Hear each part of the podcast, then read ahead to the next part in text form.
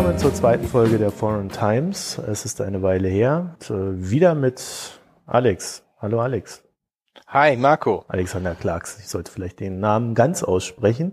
Wir ja. haben heute das schöne Thema Ukraine und wir werden da so einen, ähm, einen kleinen Rundumschlag mal machen und äh, ich fürchte aber, wir werden viele Themen nicht äh, ausführlich genug behandeln können, beziehungsweise sie auf ein andermal verschieben, weil das ist ja ein, mhm. ein recht komplexes äh, Themenfeld. Ja. Bevor wir loslegen, noch kurz zur Erklärung, warum das hier so die ganze Zeit ruhig war. Eigentlich sollte ja hier so alle zwei, drei Wochen was los sein. Ich hatte auch noch andere Gäste, musste ich alles verschieben. Ich bin nämlich umgezogen. Ganz simpel. Ähm, und habe dann innerhalb von vier Wochen einen, einen Umzug organisiert, der über mich hereingebrochen ist, weil ich äh, aus Versehen eine Wohnung recht schnell gefunden habe, statt Monate zu suchen, äh, weil auf letzteres stellt man sich ja irgendwie heutzutage immer ein. Gut, jedenfalls so langsam komme ich jetzt wieder ins Leben zurück und ich denke mal so ab April kann ich dann wieder so halbwegs normal mein Leben bestreiten. Und heute, wie gesagt, widmen wir uns der Ukraine. Bevor ja. wir jetzt so loslegen, wollte ich mal so eine kleine Zeitschiene äh, noch in den Raum werfen, damit die Hörerinnen und Hörer sich vielleicht so ein bisschen erinnern. Das äh, Thema Ukraine ist ja in Deutschland in den letzten Monaten dann doch etwas arg weit aus dem Fokus gerückt, obwohl da ja ständig irgendwas passiert. Da haben wir den Euromaidan, der vom 21. November 2013 bis 26. Februar 2014 lief. Man könnte das so als Bürgerrevolution äh, bezeichnen. Das Ganze ist entstanden, nachdem der ukrainische Regierungschef Janukowitsch, hieß er damals, ankündigte, ein Assoziierungsabkommen mit der Europäischen Union nicht unterzeichnen zu wollen. Deswegen hieß das Ganze dann auch Euro. Maidan. Das heißt, es waren proeuropäische Kräfte, die sich da aufgeschwungen haben. Janukowitsch ist dann äh, recht zügig, könnte man sagen, dann zurückgetreten oder abgehauen, nachdem ein Friedensabkommen oder ein Vergleich, könnte man im rechtlichen Sinne sagen, geschlossen wurde. Daraufhin hat Putin seine Ängste bekommen. Am 18. März hat er, äh, zumindest ist es das offizielle Datum, die Krim annektiert. Und in der Ostukraine ist seitdem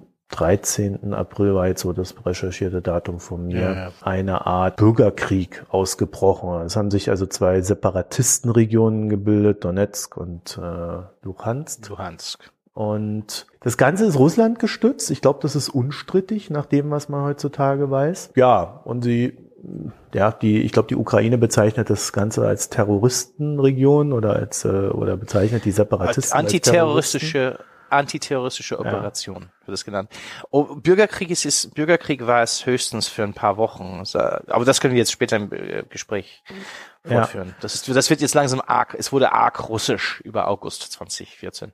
Okay. Ja, das mal zur Zeitschiene. Und dann würde ich sagen, bevor wir jetzt so in, in äh, diese Maidan-Geschichte reingehen, vielleicht die Frage vorweg, ist die Ukraine überhaupt ein eigener Staat, Alex? Das ist es natürlich. Und das ist natürlich eine sehr, sehr deutsche Diskussion. Es ist eine, eine Problematik in der deutschen Sicht Osteuropas, dass oft in der deutschen Debatte um Staaten wie Polen oder Ukraine oder Belarus oder die baltischen Staaten oft, naja, vielleicht geht es ein bisschen weiter, aber schon eine sehr neokoloniale Sicht der Dinge walten lässt, indem diese ganzen Staaten werden als ähm, Teilen unterschiedlichen Einflusssphären betrachtet.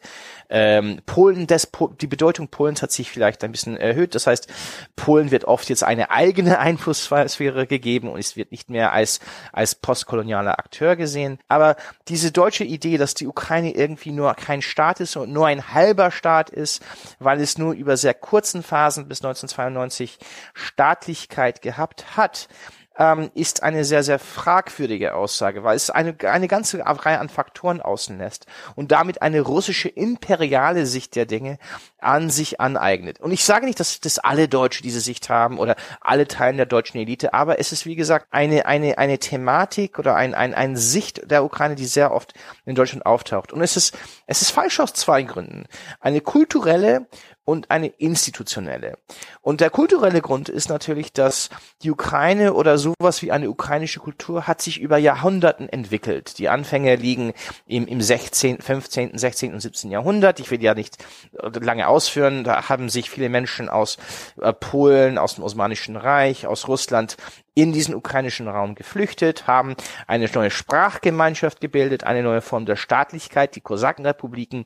Die sind natürlich, haben sich gut gehalten über ein Jahrhundert, sind natürlich dann von den Russen in 1770er, 1760er über einen gewissen Zeitraum äh, zerstört worden, übernommen wurden. Da wurde die Leibeigenschaft wieder eingeführt in dieser Region. Aber aus dieser Erfahrung hat sich eine, eine, eine eigene Sprachkultur entwickelt, eine eigene religiöse Kultur und eine eigene, oft als anarchisch äh, genannte politische Kultur, die sehr antihierarchisch ist, die sehr ähm, die sehr auf der Region oder auf der Ortschaft oder auf den Ort, Dorf fixiert ist, die oft damit gut lebt, dass es konkurrierende Machtzentren gibt. Das ist, das ist eine, eine, eine, eine gewisse ukrainische politische Kultur, die in der Literatur zu finden sind, in der Geschichtsschreibung, in den Liedern, in den Tänzen, wenn man das super folkloristisch weiterführt. Das ist der eine Grund. Und diese politische Kultur hat sich immer wieder äh, die, die, das russische Reich, Österreich, Ungarn oder und den Osmanen immer wieder Schwierigkeiten Schwierigkeiten gebracht, weil sie das nie ganz diese Region unter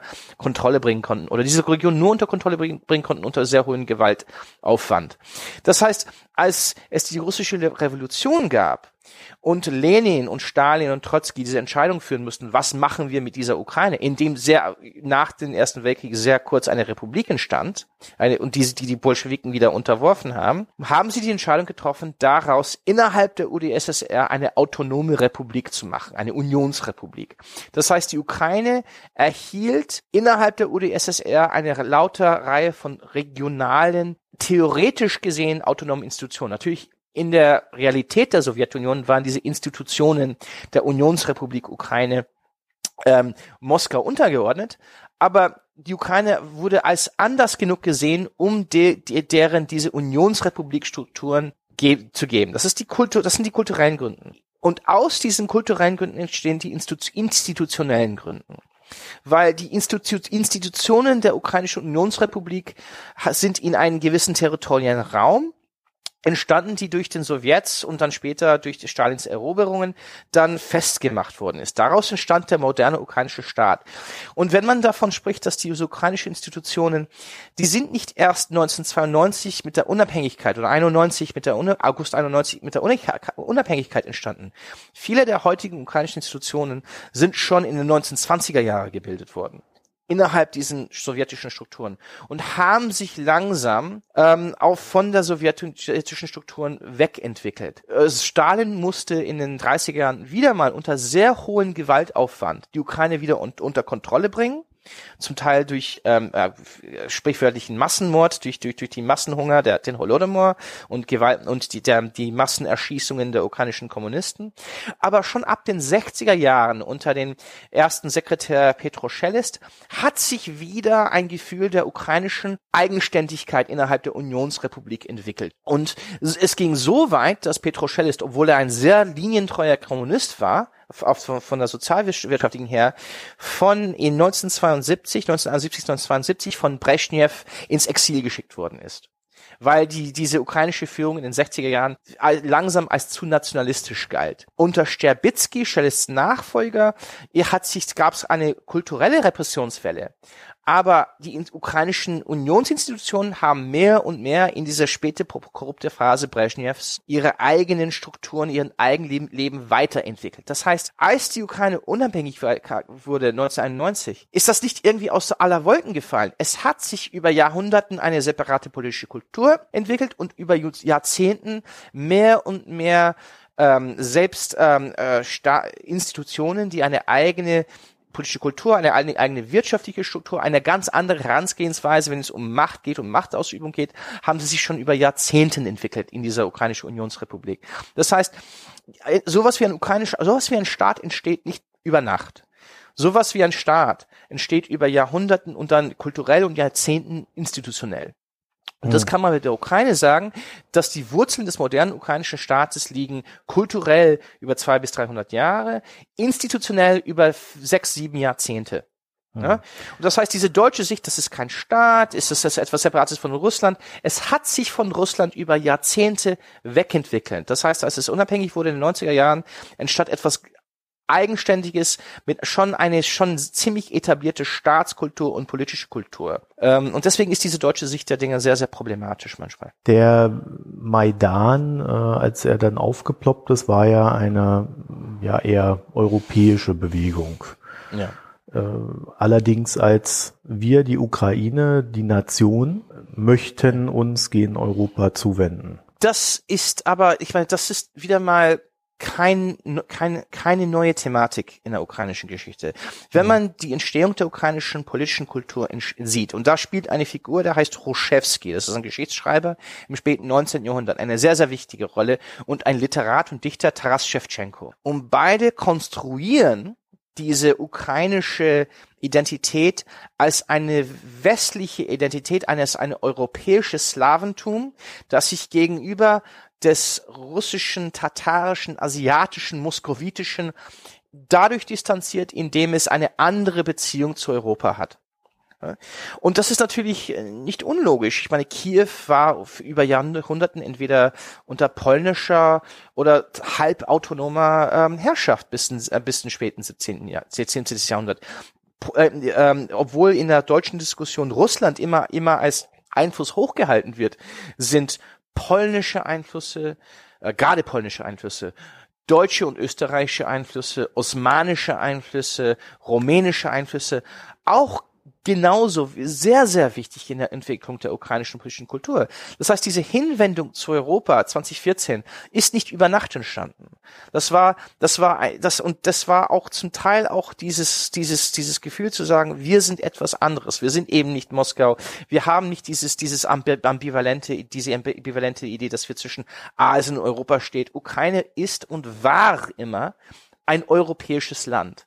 Und das erklärt zum, erklärt zum Teil auch den Frust von vielen russischen Liberalen mit der ukrainischen Abhängigkeit. Viele russischen Liberalen äh, glauben, dass die Ukraine gerade das Russland europäischer macht. Und die haben oft auch unter Jelzin wollten die keine unabhängige Ukraine haben, weil sie ähm, Angst hatten, dass dieses anarchischere und europäischere Gesellschaft, wenn sie aus Russland rausdriftet, wird es durchaus das, das, das europäische Element in Russland selber schwächen.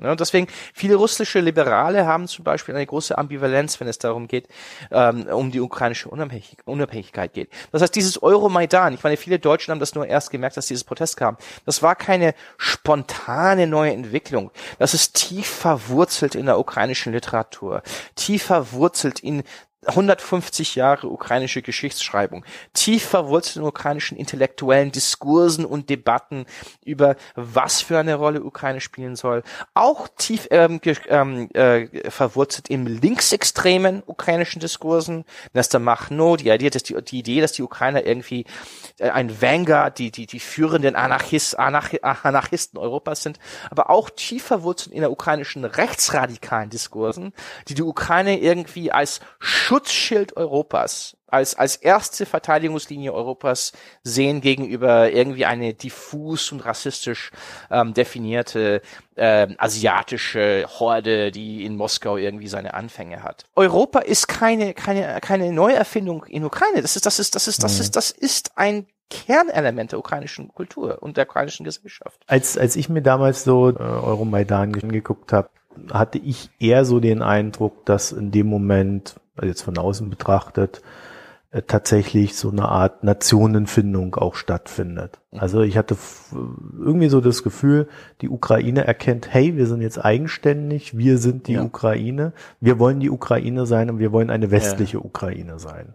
Ich glaube, ich, da aber ist dieses, dieses Gefühl, dieses, aber man muss erstmal eigenständig und europäisch sein wollen. Ne? Ja. Und dieses europäisch sein wollen, dieses Gefühl, wir wollen eigenständig sein, muss daraus entstehen, dass man sich als eigenständig, erstmal als eigenständig fühlt.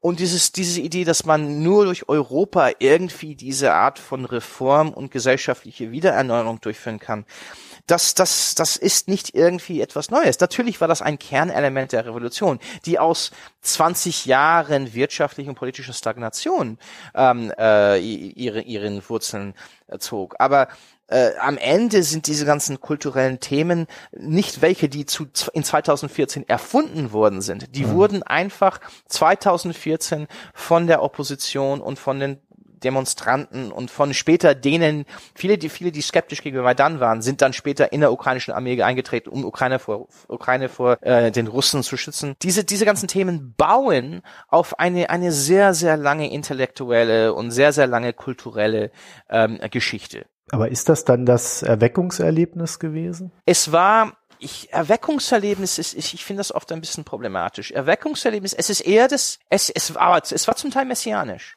Mhm. Ich glaube, es, es, es waren zwei, Erweckungserlebnis kann man das durchaus nennen, aber Erweckungserlebnis insofern, dass man das Gefühl hat, dass man endlich die Möglichkeit hat, die Chance hat, diese Träume und Ideen zu verwirklichen, die sich über 150, 200 Jahren entwickelt haben. Also das Bild, was du jetzt gezeichnet hast, ist ja äh, ein, ein, ein sehr kohärentes. Also du, du, du sagst quasi, es gibt einen, einen sehr starken kulturellen Hintergrund, der in dieses ganze Ding hineingewirkt hat und dann zu genau. dem geworden ist, was es jetzt ist, was wir jetzt sehen. Jetzt ähm, gibt's da aber so einen kleinen Haken und äh, ich glaube, den finden wir in der Separatistenbewegung, weil äh, in der Ostukraine, weil da scheint das ja nicht so gewesen zu sein. Also da scheint ja dieses kulturelle Gut in der Form nicht vorhanden gewesen zu sein. Ich, ich glaube, eine der Entwicklungen, die wir gesehen haben in, in den letzten zwei, drei Jahrzehnten der Unabhängigkeit, ist, dass in diese, diese, diese kulturelle Idee der Ukraine, wie ich sie beschrieben habe, ist nur in gewissen Regionen 1992 äh, Mehrheitsmeinung gewesen. Ich meine, wenn man, man muss einfach nur die, die, ähm, den, den, den Referendumergebnis sehen, die Volksbefragungsergebnisse zur Unabhängigkeit sehen in 91. Und dann hat man Regionen im Westen wie Tschernivtsi oder Lviv oder Wolin, wo faktisch 98 oder 95 Prozent der Menschen für die Unabhängigkeit gewählt haben. Und auch sehr, sehr starken Mehrheiten in Kiew weil aus anderen Gründen, aber auch schon, wo man sah, dass diese Idee, die Idee der Ukrainischen sehr, sehr stark war. In anderen Regionen war dieser Enthusiasmus geringer wo es natürlich neben dieser Idee der ukrainischen Identität sehr starke konkurrierende Ideologien und Ideen äh, tief verwurzelt waren. Donetsk ist eine Region, nee, es ist Klasse, das klassische Beispiel, Donetsk und Donetsk sind zwei Regionen, wo zum Beispiel dieser, dieser Völkermord, dieser Massenhunger, die, der, die die Kommunisten übrigens, diese Sowjetkommunisten, nicht nur gegenüber die Ukrainer, sondern auch gegenüber den Kasachen und viele Südrussen durchgeführt haben. Aber in der ukrainischen Geschichtsschreibung ist es, wird das oft sehr exklusiv als ukrainische Leidensgeschichte geschrieben, dieser Holodomor. In diesen zwei Regionen, Donetsk und Luhansk, ist ein sehr, sehr, ist einer der höchsten Anteile der ukrainischen Bevölkerung gestorben. Und als Teil der sowjetischen Industrialisierung würden viele Menschen aus allen Teilen der Sowjetunion in Donetsk und Luhansk eingesiedelt. Das heißt, das waren zwei sehr, sehr von der sowjetischen Kultur und also von der stalinistischen Industrialisierung geprägten Städte. Ja? Und äh, Krim ist etwas ähnliches. Krim ist eine Region, die erst 1954 an der Ukraine ähm, gegeben, abgegeben wurde von Khrushchev. Äh, die Krim-Tataren und da, es gab durchaus eine ukrainische sprachige Minderheit immer noch in, in die Krim, sind natürlich sehr, sehr stark ähm, verbunden an Kiew, an der ukrainischen Idee. Aber es ist auch eine Region, in dem viele, viele sowjetische Soldaten und Offiziere sich angesiedelt haben nach ihrer Dienstzeit. Ähm, es hat eine riesen russische sowjetische Flottenbasis gehabt. Das heißt, natürlich gibt es Regionen in der Ukraine, wo diese ukrainische Idee neben der sowjetische Idee gelebt hat nach, nach der Unabhängigkeit. Oder nee, auch, auch gewissermaßen, die sowjetische Idee, das durchaus ein Hauch auch russischen, russischen Nationalismus gehabt hat. Aber was wir gesehen haben in den letzten 20, 30 Jahre ist, diese zentralukrainischen Regionen und die westukrainischen Regionen sind stärker ukrainisch geworden und gewisse Regionen wie Zaporizhia, äh, Dnipropetrovsk, ähm, aus eigenen und ganz anderen lokalspezifischen Gründen, auch Odessa, sind auch ukrainischer geworden. Einfach nicht von der Sprache her, da wird oft sehr viel Russisch immer noch gesprochen, aber auch von dieser Idee, dass dieser ukrainische Staat etwas wert ist. Man gehört dazu. Kharkiv ist ja auch so ein klassisches Beispiel. Und als die Russen anfingen, versuchten während des Maidans und danach, versuchten da anti Kiew-Revolutionen anzuzetteln.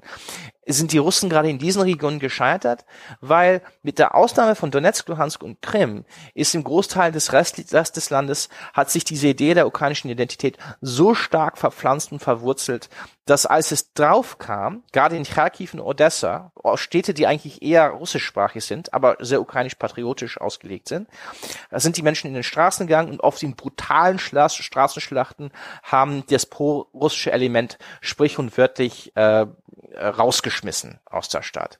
Das heißt, ja, es gab eine andere, anderen Identitäten, andere Ideologien, die neben dieser ukrainischen Identität und Ideologien in Teilen des Landes sehr stark waren.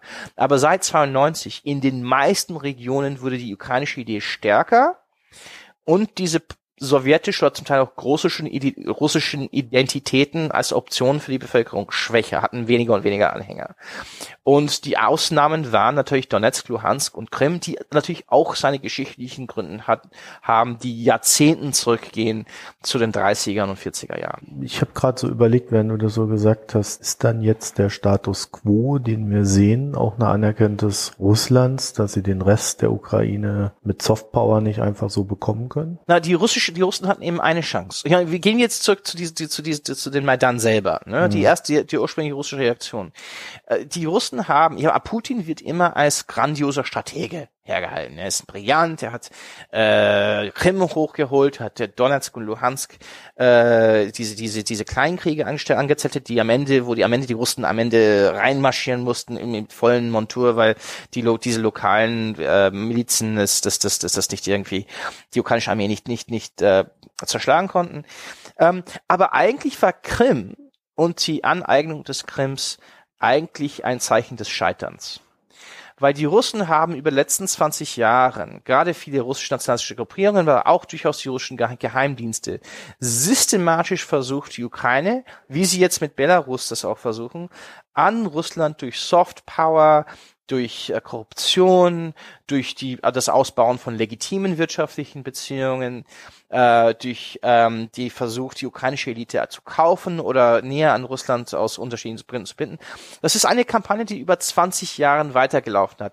Es ging oft von russischen liberalen Kräften, nicht nur von russischen autoritären Kräften, die aus unterschiedlichen, beide russische Konservative und Liberalen glauben, haben Probleme eben mit der ukrainischen Idee einer unabhängigen Ukraine. Und es ist gescheitert es ist erstmal 2004, 2005 mit der Orangenen Revolution gescheitert ist, die wegen Elitenkämpfen danach zusammengebrochen ist als, als Reformbewegung. Ähm, und es ist 2014 gescheitert. Die Russen haben wirklich aus allen Rohren versucht, die gesamte Ukraine irgendwie gegen diese Oppositionsbewegung zu schieben. Und je mehr die Russen Druck gemacht haben, je offensichtlicher die Russen Janukowitsch geschützt haben. Und es gibt ein, ein, ein zwei wichtigen Daten da, 2013 erstmal. Das Ganze ging damit los natürlich, indem äh, Janukowitsch geweigert hat, diese, dieser Handelsvertrag mit der EU zu unter, unterzeichnen, was als Provokation empfunden wurde, ist von der, von der, nicht nur von der Opposition, aber von, auch von Teilen des Militärs, der Geheimdienste und auch der wirtschaftlichen Eliten, die das auch als Provokation sahen. Und es gab dann dieses zweite Mal, die Protesten haben dann an Zulauf gewonnen und paar Wochen später, Mitte Dezember, hat Russland dann Putin versucht, äh, Janukowitsch mit einem 13 Milliarden Kredit zu kaufen, faktisch. Und das hat, hat Janukowitsch unterzeichnet für billige Gaspreise, 13 Millionen Milliarden Euro, Dollar meine ich. Und das wurde als größere Provokation gesehen von der Bevölkerung. Und dann ging das erst recht los mit Gewalt und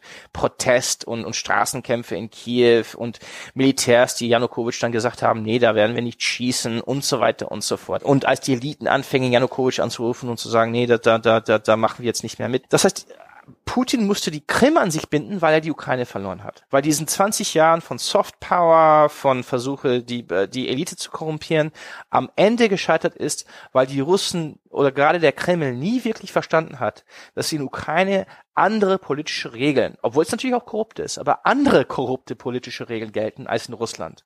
Dass es ein anderes Land ist, dass, ähm, dass die, die Bevölkerung, die Eliten, das Militär, die Geheimdienste, die alle natürlich eine ganz andere Art und Weise haben, politisch zu handeln und politisch zu, zu, zu verhandeln und eine, auch eine Idee hatten, dass sie lieber eigenständig sind als nicht. Äh, das heißt, Krim und Donbass und Luhan, Donetsk und Luhansk sind alles, alle Zeichen russischer russischen Scheiterns und Missverständnisse über, über was Ukraine eben, eben, eben ist und was es nicht ist. Mhm. Äh, da vielleicht kurz der Hinweis, wir werden nochmal eine Sonderfolge zu dem Thema, wie klug ist Putin oder wie strategisch äh, intelligent arbeitet er wirklich äh, machen. Ich glaube, das äh, wird nochmal recht spaßig. Wir können äh, an der Stelle festhalten, dass es äh, eher ein Scheitern Russlands ist, aber äh, interessanterweise dann mit dem gleichen Argument, was in Deutschland ja sehr stark diskutiert wurde, äh, ist die Ukraine überhaupt ein eigener Staat? Äh, und da hast du jetzt gesagt, ähm, das hat Russland zu dem Zeitpunkt scheinbar noch nicht erkannt gehabt, dass die Ukraine anders tickt als Russland. Also es, es, kumul, es kumulierte sich ja oder kulminierte sich ja äh, in diesem Spruch von Putin, den er ja teilweise heute noch rauslässt, ja. Wo er dann sagt, ja, die Ukraine ist doch gar kein Staat. Ich, was, was wollt ihr damit? Was soll das? Weil, weil natürlich aus einer, einer großrussischen Sicht oder auch einer, einer, einer, einer russisch-konservativen Sicht, also die Ukraine, es ist natürlich eine neokoloniale Sicht. Das hat man natürlich mit, immer mit alten Kolonien.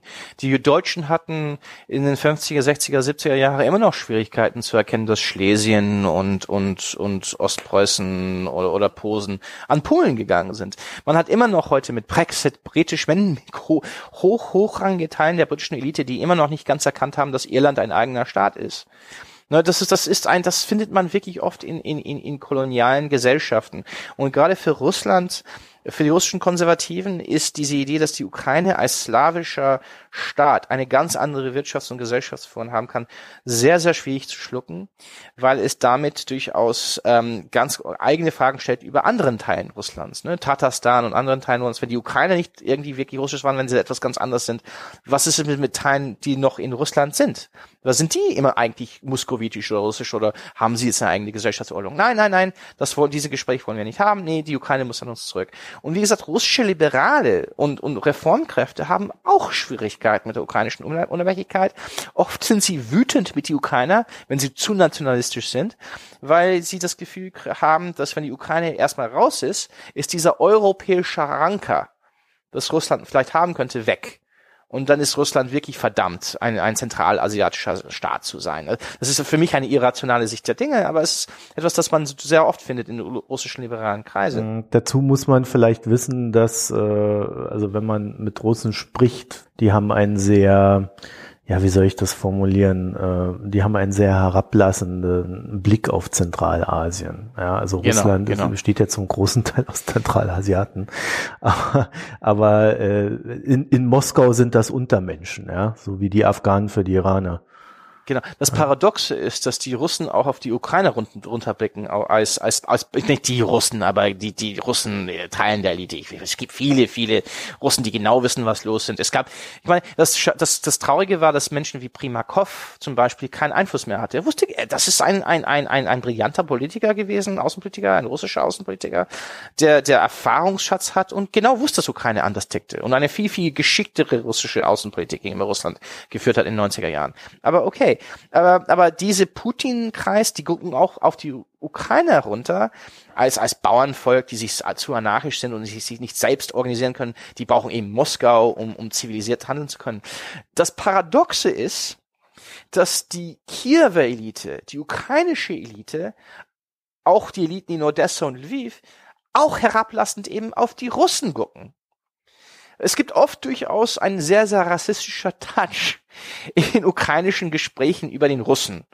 Ah, ne, das ist so dieser klassische ukrainische Gespräch. Jetzt ist das war eins ein Gespräch von Nationalisten. Das ist jetzt wirklich durch die gesamte Elite diese diese Vorstellung. Ach, die Russen können keinen Staat organisieren. Äh, die brauchen immer einen starken Mann, weil sie keine zivilisierte Gesellschaft sind. Nicht wie wir Ukrainer, die Demokraten und bla bla und Europäer sind. Ne, und es ist auch sehr sehr. Da muss man auch sagen, es ist natürlich problematischer von der russischen Seite, weil die Russen mehr Macht haben. Aber es hat sich verstärkt durchaus eine sehr problematische ukrainische Sicht auf Russland. Was jetzt nicht problematisch ist, aber problematisch werden könnte, wenn es zu einem Zeitpunkt kommt, wo die Ukrainer mehr Macht hat als Russland. Was durchaus sein könnte. Ich, das ist vielleicht jetzt, etwas später. Jetzt wird's aber wild, Alex. Also da, da muss ich ja kurz einhaken.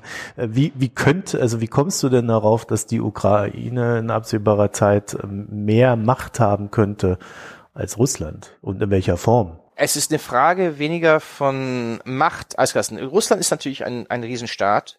Es hat nukleare, ein riesen nuklearen Potenzial. Äh, und es hat global natürlich mehr Macht als die Ukraine und wird es immer haben. Aber im regionalen Kontext von den Grenzbereich um die Ukraine herum, von Schwarzen Meer Donetsk, Luhansk und Krim, sehen wir jetzt eine Entwicklung durch den Krieg hindurch, in dem die Ukrainer Stück für Stück militärisch mächtiger geworden sind. Da, da können, müssen wir dann zurück zum, zum Anfängen des Krieges gehen, um zu klären, warum das geworden ist. Aber über jetzt in drei Jahren, es gab nie eine ukrainische Herrscher oder Regierung, die so ein militärisches Machtpotenzial in seinen Händen hat, wie die ukrainische Regierung heute. Die haben ähm, auf Papier haben sie 280.000 Mann äh, starke militärische Streitkräfte.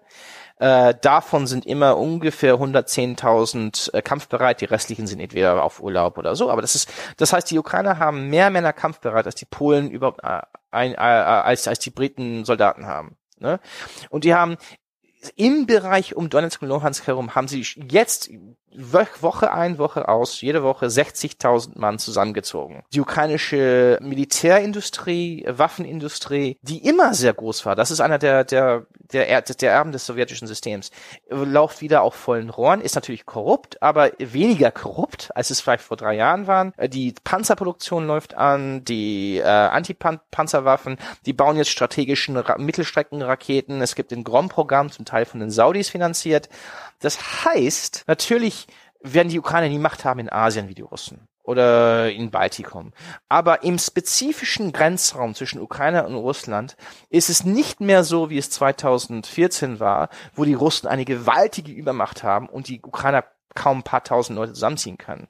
Das heißt, in diesem spezifischen Konfliktraum wird der, das Macht Gleichgewicht gleicher und gleicher zwischen beiden. Und der Unterschied zwischen Ukraine und Russland ist, die Ukrainer haben nur ein Sicherheitsproblem. Das ist Russland. Die können alle Kräfte auf den Russen konzentrieren. Die Russen haben acht, neun, zehn, zwölf Sicherheitsprobleme oder Fronten oder, oder Bereiche, dem Zentralasien, Syrien, Libyen, ähm, äh, Kaukasus, ähm, im, im, im fernen Osten. Die ziehen Truppen gegen den Baltikum zusammen. Das heißt, die Ukraine kann ihren gesamten strategischen Ressourcen auf den Russen konzentrieren. Die Russen können nur einen Teil ihrer Ressourcen auf der Ukraine konzentrieren.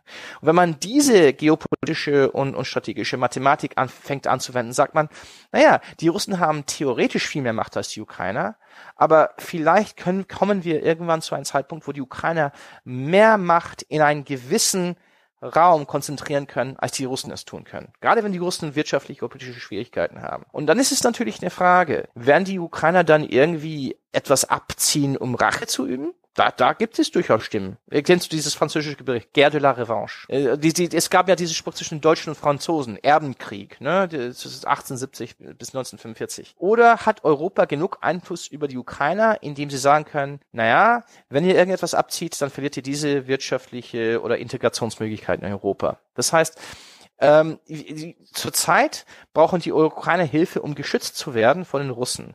Es könnte aber durchaus ein Zeitpunkt kommen, wo Europa die Ukrainer die Russen vor den Ukrainern schützen muss. Okay, das heißt also, die, die Russen ähm, haben die Separatisten in der Ostukraine, äh, ja, man kann schon sagen, äh, sehr stark unterstützt. Formulieren ja. wir es mal halbwegs wertneutral. Ja. Und äh, dadurch haben sie in der Ukraine wiederum äh, eine Bewegung ausgelöst, die äh, beginnt, das Land zu schützen. Äh, das heißt also, die, die Ukrainer, die rüsten schlichtweg auf. Sie bekommen ja, leidlich wenig Unterstützung äh, aus dem Westen. Äh, ja. Aber sie, sie sorgen äh, halt im Rahmen ihrer Möglichkeit für, für eine Aufrüstung, für eine Modernisierung. Ähm, ich erinnere mich da auch an Geschichten, dass die da am Anfang da mit so, ja, so einer Art Karabiner durch die Gegend geschossen haben. jetzt mal ja. übertrieben dargestellt vielleicht auch. Aber ja, ich glaube, manchmal war es so tatsächlich. Ne? Ja, und genau. äh, jetzt haben sie halt ordentliche Gewehre, je nachdem, wo man halt hingeht, mal mehr, mal weniger. Also das heißt, da, da die Modernisierung, die die russische Armee ja teilweise auch durchmacht, äh, die machen jetzt die Ukraine auch im Schnelldurchlauf im Rahmen der ökonomischen Möglichkeiten durch. Das heißt, die Russen haben sich ein äh, erschaffen sich mit diesem mit diesem äh, vermeintlich cleveren kalten Krieg äh, oder ja. auf, oder oder hybriden Krieg oder Frozen Konflikt war es ja teilweise mal, aber ich glaube, das ist ein heißer Konflikt momentan in der Ostukraine. Ja. Äh, schaffen Sie sich ein sehr starkes sicherheitstechnisches Problem an ihrer Grenze. Genau. Und es ist wieder auch eine Sache, solange die Russen äh, sehr viele finanzielle Möglichkeiten haben, eine stabile Führung haben in Moskau, dann sind die Ukrainer natürlich äh, auf pure Defensive. Ne, das ist ein, ein Defensivkrieg. Die Ukrainer ähm, halten, es ist, es ist einfach jetzt Routine geworden. Ne? Es gibt dieser, diese Front. Die Ukrainer sind jetzt viel, viel zu stark. Sie sind viel zu stark. Ähm, äh, die haben eine Befestigungsanlage, sind viel, viel zu stark. Die haben auch flexible, manövrierbare äh, Reserven, die sie immer sehr schnell an der Front hochschicken können. Das wissen die Russen auch. Die Russen sind jetzt nicht mehr stark genug, irgendwie welche, welche territorialen Durchbrüche zu führen. Aber die Russen glauben immer noch, dass sie durch diese Kriegshandlungen irgendwie die Ukrainer schwächen können. Das heißt, die Ukrainer, die, die russische Theorie läuft nach diesem Muster, naja, die Ukrainer werden irgendwann mal aufgeben, weil sie jeden Tag oder jede Woche einen oder zwei toten Soldaten irgendwann nicht mehr ähm, äh, aufsaugen können. Das ist, das ist für mich eine Fehlrechnung. Ich meine, die Briten haben jede, jeden Monat ein paar tote Soldaten in Nordirland gehabt über 40 Jahren. Äh, die US kämpft jetzt nach, in, in wie viele Jahren jetzt in Afghanistan? 15 Jahre jetzt und verliert jede Woche Soldaten da. Demokraten-Team sind, wenn es durchaus einen Konsens gibt, dass dieser Kampf wert ist, durchaus fähig, militärische Verluste, Verluste an sich zu nehmen. Ukraine gibt es einen Konsens, dass dieser Kampf es wert ist und die Gesellschaft ist dazu fähig, der Konsens ist, ja, diese wöchentliche Verluste von Toten und Verletzten ähm, an dieser Front sind, ist, sind es wert. Das heißt, das restliche Land ist wirklich zu einer Routine zurückgegangen, eine wirtschaftliche und gesellschaftliche Routine und und lebt damit, dass äh, jeden Tag ihre Soldaten einfach so einen Stellungskrieg kämpfen gegen die Russen. Und dadurch durch entstehen zwei Sachen. Eine permanente Gefühl der, des, der Feindschaft gegenüber den Russen Ne? Wenn, wenn je, man das Gefühl hat, jede Woche, wir, wir können nur ein normales Leben führen, in dem unsere Söhne, Tochter, äh, Onkel, Bruder jede Woche da an einer Front irgendwie extreme Risiken eingehen müssen. Das natürlich, dass dieses Gefühl von Softpower in Russland ist dann am Verschwinden weil man natürlich nur negative Gefühle hat gegenüber über diesen, diesen Staat. Und das zweite Problem ist, dass man durch die Veteranen dieses Krieges die Ukraine dann eine kampferprobte Reserve schafft. Es ist jetzt so weit gegangen, dass die ukrainische Armee ihre neuen Rekruten immer drei Monaten zur Front schickt. Ja, mhm. da, da sollen sie ein bisschen bluten, ein bisschen, ein bisschen Erfahrung aufbauen, dann werden sie durch das gesamte letzte ran. Es ist zwar eine Routine geworden, aber daraus entstehen auch Veteranenverbände, äh, Militär. Es gibt durchaus eben das Militär starke Interessensgruppen, die ein Interesse am weiteren Krieg gegenüber Russland haben. Ne, weil dieses, die, die, das, das ukrainische Militär hat es nie so gut gehabt wie heute. Wenn sie was wollen, gehen sie zur Regierung und sagen, die Regierung sagt, ah, hier, noch, noch mehr Waffensysteme. Ne? Wenn, wenn die mehr Rekruten wollen, sagt die Regierung, ja. Ne, das heißt, dass es gibt jetzt eine starke Militär, starke Geheimdienste, dessen ganzen Kultur und dessen ganzen Prestige auf diesen Kampf gegenüber Russland aufgebaut ist. Das heißt, die Russen glauben, dass, dass sie dadurch diese ähm, durch diese Kamp kleineren Kampfhandlungen, die jeden Tag ab durchgeführt wird, die Ukraine schwächen. Die schwächen die Ukraine nicht. Die schaffen sich einfach nur in die Ukraine mehr und mehr Feinde. Schaffen sie ne? damit aber nicht auch die Demokratie peu à peu ab? Na, es ist einer der Risiken, ne? Das ist das, man, man hat schon jetzt eine, eine, eine sehr, sehr große und sehr, sehr einflussreiche militärische Struktur in der Ukraine. Und das ist, das ist, das ist über drei Jahren. Das ist wirklich, das ist einer Teil der Probleme der deutschen Sicht der Dinge. Wenn die Deutschen über die Ukraine denken, sehen sie nur diese Bilder von 2014, die du, die du auch beschrieben hast, ne? von chaotischen Milizsoldaten, einer Armee, die fast nur 6.000, nur 6.000 kampferprobte Männer hatte, das korrupt war, wo alles verschärft worden ist, eine Waffenindustrie, die nur zu, nur zu, zu Exportzwecke produziert hat und nicht mal für die eigene Armee. Ähm, das hat sich wirklich massiv geändert. Ich sage nicht, dass alles perfekt ist. Das, da gibt es immer noch Korruptionsprobleme, äh, da gibt es auch äh, Schmuggelprobleme in der Armee und, und das heißt, Armeen sind eben keine sehr schöne Institution. Da ist oft auch im besten Falle vieles, was problematisch ist. Aber natürlich, diese Armee und die Geheimdienste haben plötzlich einen Einfluss in der ukrainischen Gesellschaft, die sie nie so gehabt haben und ein Prestige. Äh, für mich liegt das Risiko weniger in einer Diktatur. Ich glaube nicht, dass die ukrainische Armee wie in der Türkei in 1980 oder in, in, in einem Staat im Nahen Osten die Macht übernimmt. Mir macht eher Sorgen einer gesamten Militarisierung der gesamten Gesellschaft. Ne? Das ist wie in Israel, ist ein sehr ziemlich gutes Beispiel, oder Kroatien, ne? in dem die Demokratie zwar überlebt, aber dass die Demokraten immer militärisch denken. Ne, dass Generäle Politiker werden und gewählt. Die, die, das, es wird kein Putsch geben, aber es wird viele Generäle oder Offiziere oder Oberste geben, die gewählte Vertreter des Volkes werden, die vielleicht ins Uniform ins Parlament gehen äh, und eine militärische, eine rein militärische Sicht des, der Problemlösung haben. Wie Ariel Sharon. Du kennst ja noch Ariel Sharon, ne? Mhm Ne, diese Idee, dass ähm, wenn es ein Problem gibt, gibt ähm, erstmal Problem wegbomben.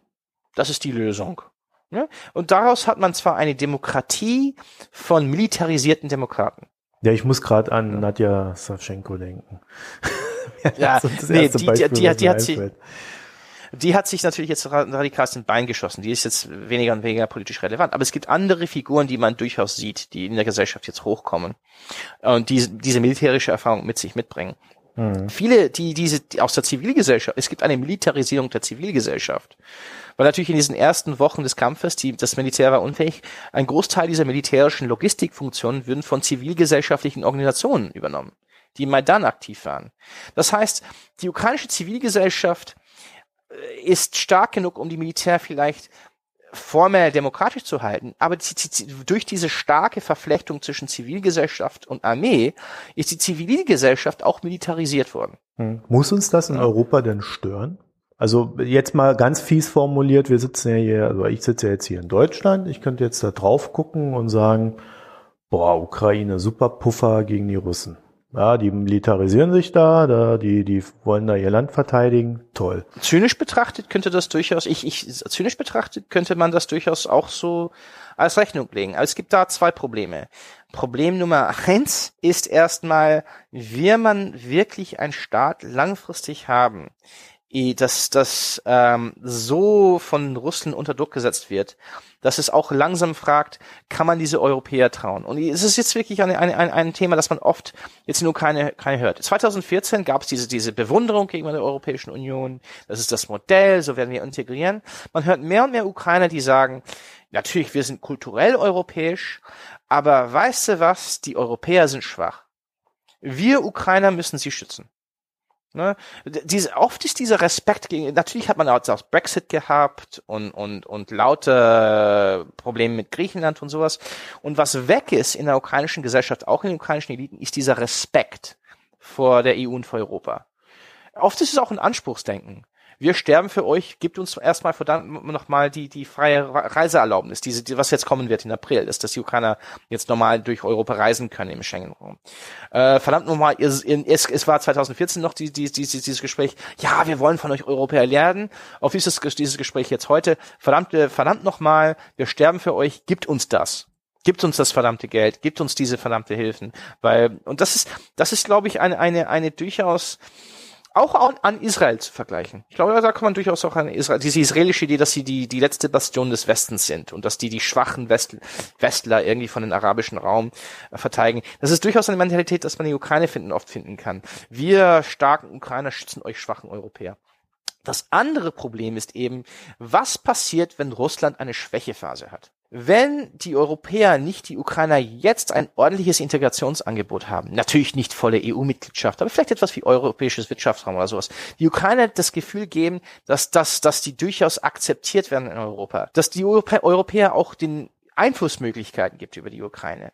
Wenn das jetzt nicht gibt, stell dir mal vor, eine Schwächephase in Russland, wenn, und eine Ukraine nebenan, wo man eine politische Elite hat, die nicht denkt, wir werden verantwortungsvoll handeln, unser Erbfeind oder wie man das auch nennt, ist schwach, wir werden vielleicht denen mithelfen, wir werden da nichts tun, um das zu stören stell dir mal vor, eher eine Situation, wo man lauter Menschen mit militärischer Erfahrung haben, die Geheimdiensterfahrung haben oder Zivilgesellschaftsmenschen haben, die auch ein Feindbild in Russland haben, sagen, weißt du was, die Russen sind am Boden, jetzt werden wir erstmal nachtreten. Und das, das könnte, ich meine, man muss nicht einen militärischen Angriff äh, durchführen, um, um, um gegen den Russen nachzutreten. Man kann, sagen wir, ähm, interne Konflikte in Russland anzetteln, Waffen an gewissen Gruppen liefern und, und, und. Es gibt lauter Gestaltungsmöglichkeiten für eine ukrainische politische Elite in Russland, wenn Russland eine Schwächehase hat, um Russland weiter zu schwächen.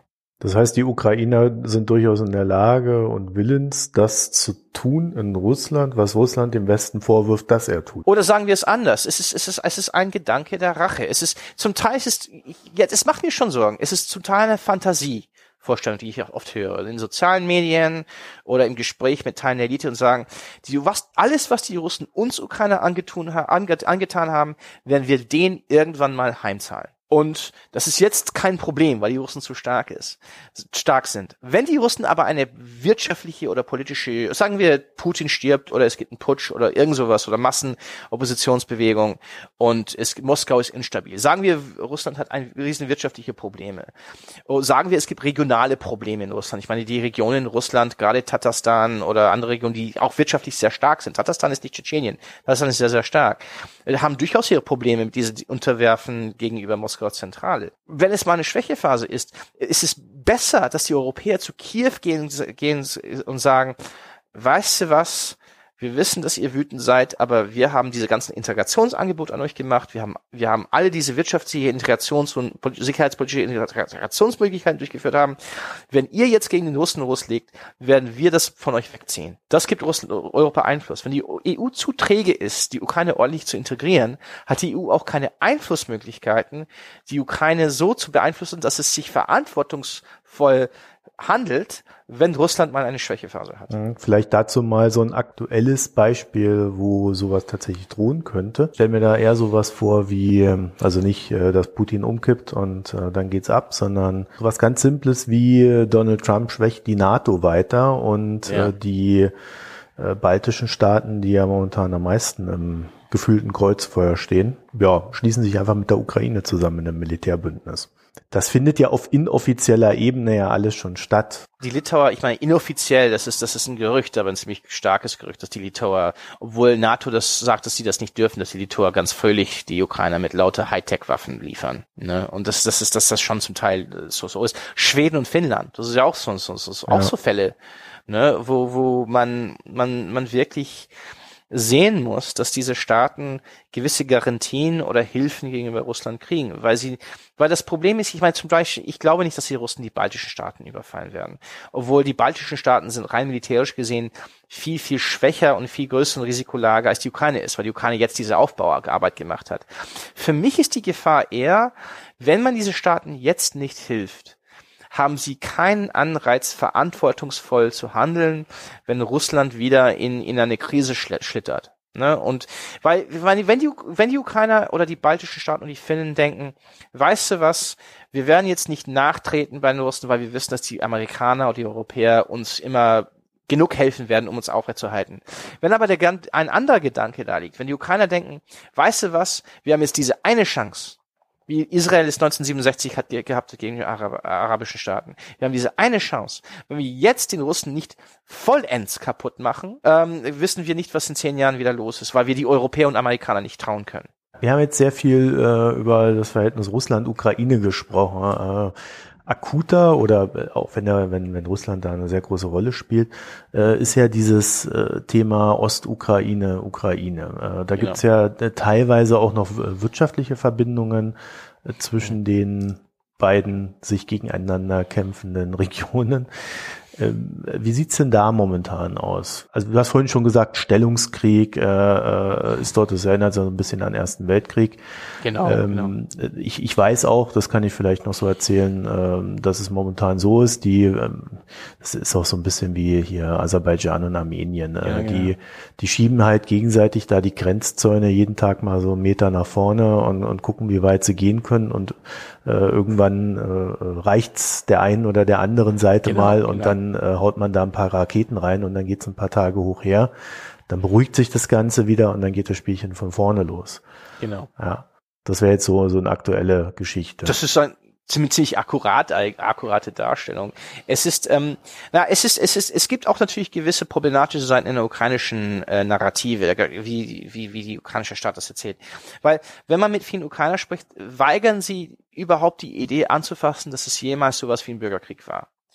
Ähm, weil von der ukrainischen Seite wird immer betont, die Russen haben das angezettelt, die Russen haben die Waffen geliefert, die Russen haben diese Spezialkräfte geliefert und als die ukrainische Armee kurz davor war, das Ganze zu zerschlagen, weil die ukrainische Armee war kurz davor, im Juli, August 2014 diese ganzen Milizen ähm, zu, zu, zu, zu schlagen und so. Deswegen haben die Russen gerade diese Anti, äh, äh Anti äh, Anti-Flugzeugwaffen reingebracht haben, die auch diesen malaysischen äh, Flieger, diesen malaysischen Zivilflieger abgeschossen haben. Aber äh, die weigern wirklich damit umzugehen, dass durchaus ein Teil der Bevölkerung gegen die Ukraine war 2014. Weil wenn man wenn man zugibt, dass es durchaus am Anfang durchaus gewisse bürgerkriegsähnliche Tendenzen gab, muss man damit umgehen, dass ein Teil der Bevölkerung in diesen zwei Regionen durchaus Probleme hatten mit Maidan und ukrainischem Nationalismus.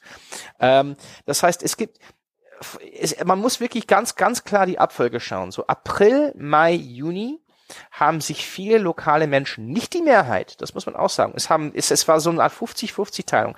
Die Hälfte der Bevölkerung hat sich die Ukraine angeschlossen, ukrainisches Militär, ukrainische Gesellschaft, viele müssten flüchten aus den zwei Städten und die Hälfte der Bevölkerung hat sich gewisse prorussische Bewegungen und dann Milizen an, ähm, zusammengeschlossen, die von den Russen dann natürlich mit Waffen und Geld beliefert wurden. Das heißt, es gab faktisch es gab einen Krieg zwischen Ukraine und Russland, einen hybriden geheimen Krieg, dann später einen offenen. Aber es gab innerhalb von Ost Ostukraine einen Bürgerkrieg zwischen Ostukrainer. Ein Bürgerkrieg zwischen Teilen der ostukrainischen Bevölkerung, die sich sehr stark Kiew angeschlossen hat, aus den unterschiedlichsten Gründen, und ein Bürgerkrieg zwischen Teilen der lokalen Bevölkerung, die dann diese prorussischen Bewegungen angeschlossen haben, weil sie ihre sowjetische oder großrussische Ideologie und Identität angegriffen sahen. Das Problem ist, und Grund, warum das vielleicht nur für ein paar Wochen als Bürgerkrieg zu betrachten ist, ist, dass so Mitte Juli 2014 war es militärisch klar, dass die Ukrainer sich irgendwie alles zusammengezogen haben, sie, sie haben sich gefangen, sie haben sich neu organisiert, diese freiwilligen Bataillonen wurden dann diszipliniert und besser geführt, es gab mehr Ausrüstung, obwohl es natürlich noch für ein Jahr danach sehr chaotisch ging, bis ungefähr Juni 2015. Aber Juli 2014 war es klar, die Ukrainer wurden gewinnen. Ne, die haben die meisten ähm, Separatistenbastionen umgestellt.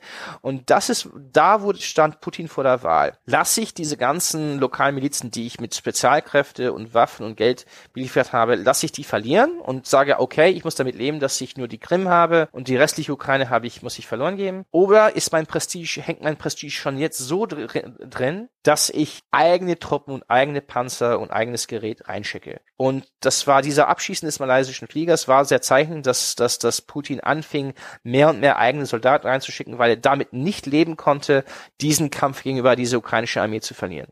Ne? Und das heißt, so ab Mitte Juli hört es auf, ein Bürgerkrieg zu sein und wird es faktisch ein Krieg zwischen Russland und Ukraine. Weil ab dem Zeitpunkt ist das wirklich August 2014, diese tragische Schlacht von Iwo Weiß, wo die Ukrainer überrascht worden sind, weil sie nicht glaubten, dass die Russen wirklich diesen Schachzug ziehen würden, wurden sie umstellt in die Stadt Iwo Weiß, haben sehr hohe Verluste erlebt, mussten dann zurückziehen zu, zu ungefähr den jetzigen Frontverlauf. Dann gab es so eine Art sehr, sehr heißen Krieg, der kaum unter Kontrolle gab über den Herbst 2014 um den Donetsker Flughafen und die Stadt Debaltseve. Dann gab es eine wieder eine Eskalation Februar 2015, aber obwohl die Ukraine die Stadt Debaltseve und Donetsker Flughafen verloren haben, auf eine disziplinierte, ach mehr oder minder, es gab Chaos, aber ein Großteil ihrer Truppen aus diesem Debaltseve und Donetsker Flughafen rausziehen konnten, gerettet konnten und seitdem hat man diesen Stellungskrieg. Und es gibt vielleicht nur noch einen sehr wichtigen Datum. Der Datum, wo es schon klar war, dass die Russen nicht mehr diese Geländegewinne gegenüber die ukrainische Armee gewinnen können. Es gab eine letzte Schlacht Juni 2015 in Marinka, wo lokale Milizenführer ein letztes Mal versucht haben zu zeigen, Russland zu zeigen, ey, wir sind auch, haben eigene Kommandofähigkeiten. Die haben lokale russische Kommandeure, haben ein paar russische Soldaten eingeschickt und die haben versucht, ein letztes Mal eine ukrainische Stadt von den Ukrainer wegzuziehen. Die wurden innerhalb von 24 Stunden weggeblasen, äh, wirklich unter schweren Verlusten von den Ukrainer weggeschlagen. Und das war so oft der Zeichen, dass die ukrainische Armee sich endlich gefangen hat, so Juni 2015. 2015. Mhm. Jetzt haben wir auf der anderen Seite aber auch eine Entwicklung, wo ich dann immer nicht weiß, ob das wirklich eine Professionalisierung ist oder äh, wie man das auch immer nennen soll. Zwar äh, seitdem dieser Stellungskrieg herrscht, äh, gibt es jetzt zwei Beobachtungen. Einmal, äh, wir erleben in, in der Ostukraine einen gewissen Machtkampf zwischen den Separatisten Führern der, ich, ich meine, man kann es ja nur vermuten, aber ich denke mal, Russland spielt da eine große Rolle in dieser Machtverteilung. Genau. Und äh, es sterben erstaunlich viele. Ja, also äh, ist immer wieder mal taucht einer auf, dass er jetzt weg ist, äh, dann wird da die, die Macht neu verteilt und gleichzeitig, und ich glaube, das ist nicht ganz unwichtig, haben wir so seit ja, seit einem Jahr so eine ganz starke Entwicklung oder eine Entwicklung, die sich da sehr beschleunigt hat, dass auch äh, die Informationslage aus der Ostukraine immer weiter abgeschottet wird. Die haben damals, war das ein Finne, die haben ja so einen Finnen als, als, als hier Pressesprecher oder wie auch im PR-Menschen, ja. wie auch immer. Und es gab, es gab den notorischen notorischen Graham Phillips und Patrick Lancaster. Es gab auch viele westliche komische Gestalten, die da aufgetaucht sind und dachten, die sind, wenn sie pro-russisch sind, sind sie gegen das westliche System. Äh, und in Teilen der westlichen Ja, ja, da haben wir ja auch Bundestagsabgeordnete, die da rumrennen. Genau. Und äh, von der Linkspartei natürlich. Jedenfalls kommen westliche Journalisten, nach dem, was man so in den letzten Monaten hört, immer schwerer äh, bis zuletzt gar nicht mehr dort rein. Nicht nur westlichen, auch viele russischen Journalisten kommen nicht mehr rein. Ach, russische auch nicht. Auch Novaya Gazeta. Ich meine nicht nur auch erstmal die sowieso die liberalen Zeitungen, aber auch so Rosbald und äh, mehrere andere russische Zeitungen, die zwar nicht zwar linientreu sind, aber moderat sind, sind eher die ernster Vedemosti, ne? Also die, die, die, mhm. die kommen auch nicht mehr rein. Ich würde durchaus die Arbeit von Oleksiy Matsuka, ukrainischer Journalist, und Jack Losch, britischer Journalist, das sind zwei der Leute, die wirklich Woche ein, Woche hinaus immer noch wirklich stark beobachten, was da, was da los ist. Und natürlich auch Nikolaus von Zwickel, von Zwickel. Und ähm, die äh, äh, deutsche Journalist. Und die immer arbeiten sehr, sehr stark darum, immer noch trotz dieser Informationslage Berichte rauszukriegen. Weil das Problem, was die Russen natürlich in, in der Ostukraine hatten, ist, die Russen haben natürlich auch einen riesen Fehler gemacht. Sie haben mehrere Fehler gemacht. Und andere Fehler haben wir schon benannt. Ein Fehler, die sie gemacht haben, ist, sie dachten, dass Donetsk und Luhansk leicht sein würden. Die dachten, dass sie da reinmarschieren würden. Wie in Krim würde ein Großteil der Bevölkerung entweder den, das Mund halten oder, oder jubeln und dass sie einfach die staatlichen Strukturen so übernehmen, wo intakt übernehmen würden. Und natürlich, sie haben natürlich die ganzen strukturellen Unterschiede nicht, nicht, nicht verstanden. Das natürlich in Krim hatten die Russen schon zehntausende Soldaten. Das, was, das war kein Riesenschachzug. Es gab mehr Soldaten der Krim, russische Soldaten der Krim als ukrainische Soldaten. Das war, es war nicht schwer, das von den Ukrainern wegzureißen.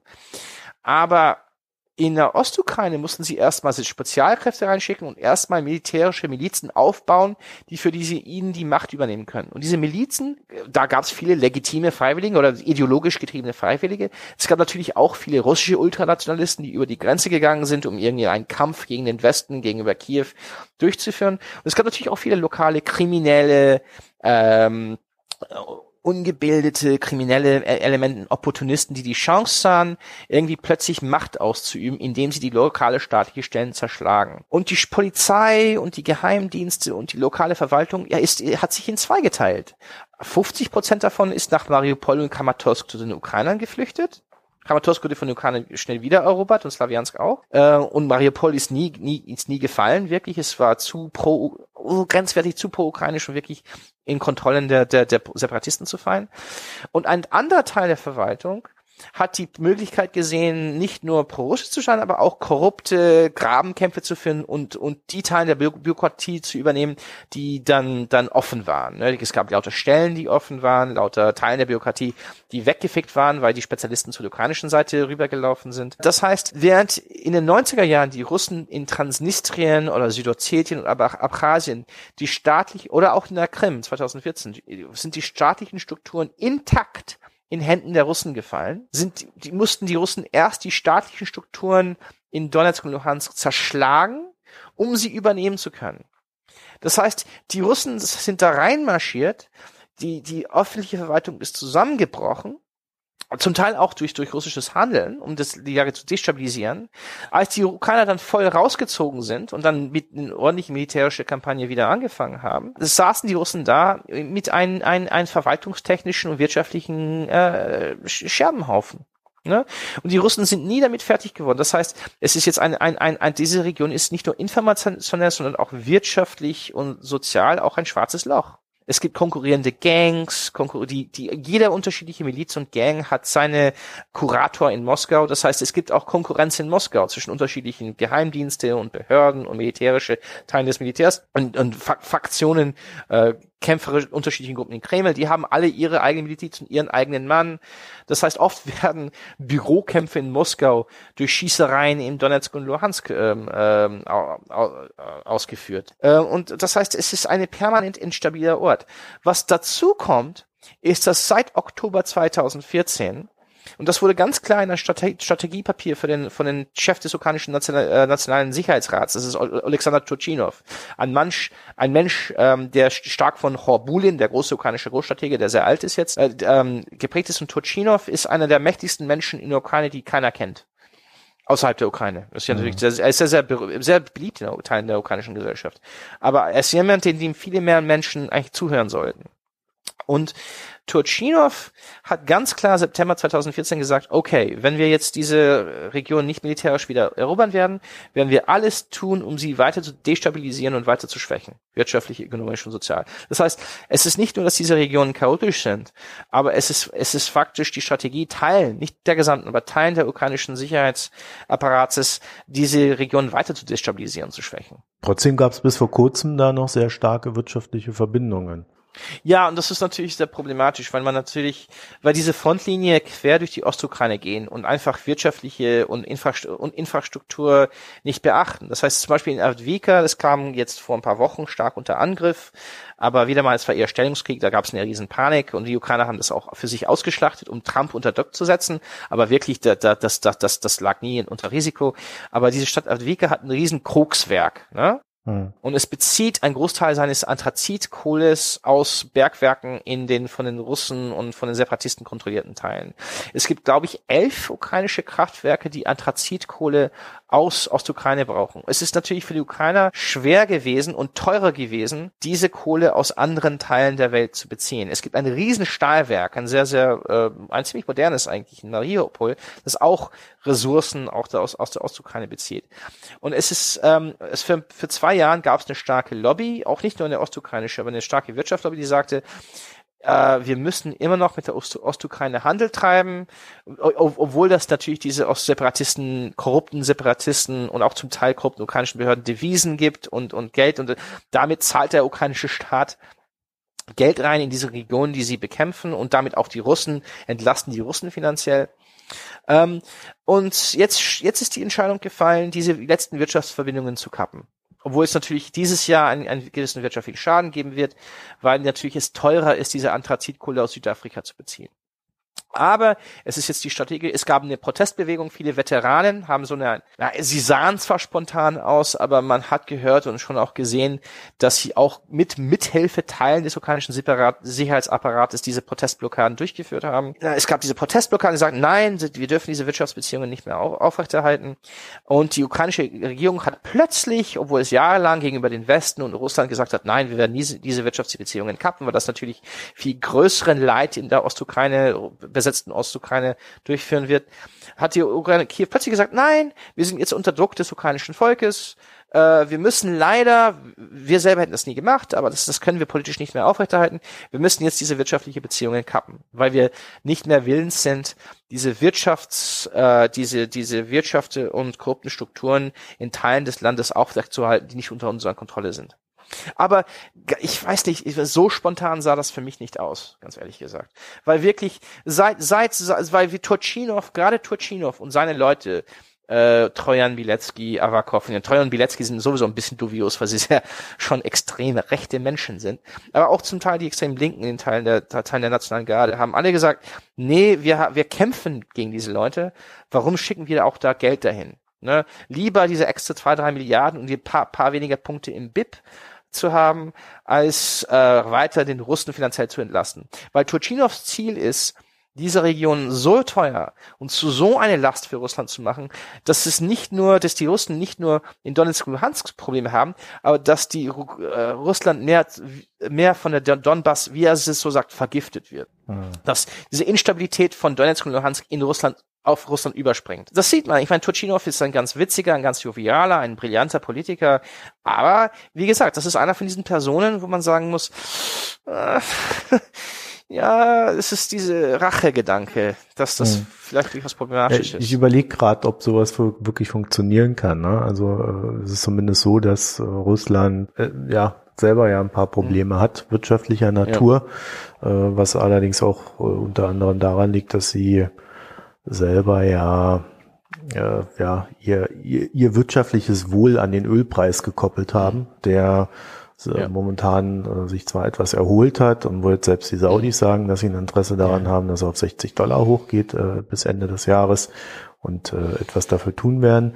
Aber so im Großen und Ganzen finde ich, also man sieht es auch so ein bisschen an den Sanktionen, die die EU und äh, hier äh, die USA gegenüber Russland gemacht haben.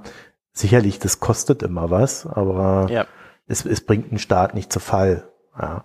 ja. Also wenn du in jetzt in einen russischen Supermarkt reingehst, dann findest du halt äh, statt, also die Gegensanktionen von Putin, Tit for Tat, ne, muss man ja immer sagen, ja.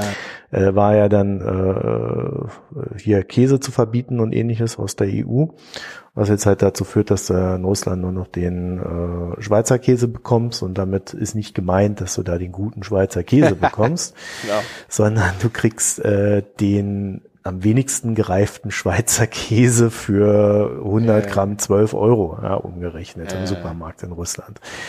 Also äh, da verdienen sich dann halt alle daran dumm und dämlich. Genau. Aber äh, es kann nicht ersetzt werden. Für den Normalbürger ist es zu teuer. Der Normalbürger in Russland genau. verdient ja so zwischen 70 und 100 äh, Euro. Ja, lass es 120 sein, je nachdem, äh, wo du da die, die Latte anlegst, äh, im Monat. Und ähm, die kaufen dann halt Käse, der aus Palmöl gemacht ist. Ich. Ja, das funktioniert. Also wenn du in so einen russischen äh. Supermarkt reingehst, siehst du zumindest optisch, dass du alles kriegst. Also du kriegst alles, was du in so einem westlichen Supermarkt auch äh, siehst. Ja. Wenn du natürlich anfängst zu sagen, okay, ich hätte diese Waren gerne in einer guten Qualität, ich möchte nicht alles mit Kornsirup und, ähm, äh, mhm. und, und Palmöl vollgepumpt haben, dann hört es auf, preiswert zu werden, ne? oder es gibt's ja, gar nicht. Ich, ich glaube selber, dass es jetzt nicht, ich meine, diese, diese, die Idee von Turchinov zum Beispiel, ich glaube, er ist ja auch realist genug zu wissen, dass es hm. nicht so Russland zu Fall bringen wird oder so. Hm. Ich glaube, es, für mich reflektiert das eher eine problematische Wandlung in der ukrainischen Sicht, äh, gerade auf den höchsten Ebenen, über diese Rachegedanken, diese Idee, dass, ne, wenn wir jemals eine Chance kriegen, die Russen ein bisschen mehr Schmerz zuzufügen, werden wir diese Chancen nehmen. Und das kann manchmal auch zu unverantwortungsloses Handeln haben. Zum Beispiel diese Blockade, die wird zwar die Donbass viel teurer machen für Russland, aber natürlich Russland nicht zum Sturz bringen. Für die Menschen in der von den Russen besetzten Ostukraine und auch diese Separatisten, da wird das Riesenleid führen. Sie sind sowieso von den ukrainischen sozialen Zahlungen seit äh, September 2014 abgekoppelt. Äh, die kriegen nicht, die, die müssen die Russen decken, auf machen sie doch nicht.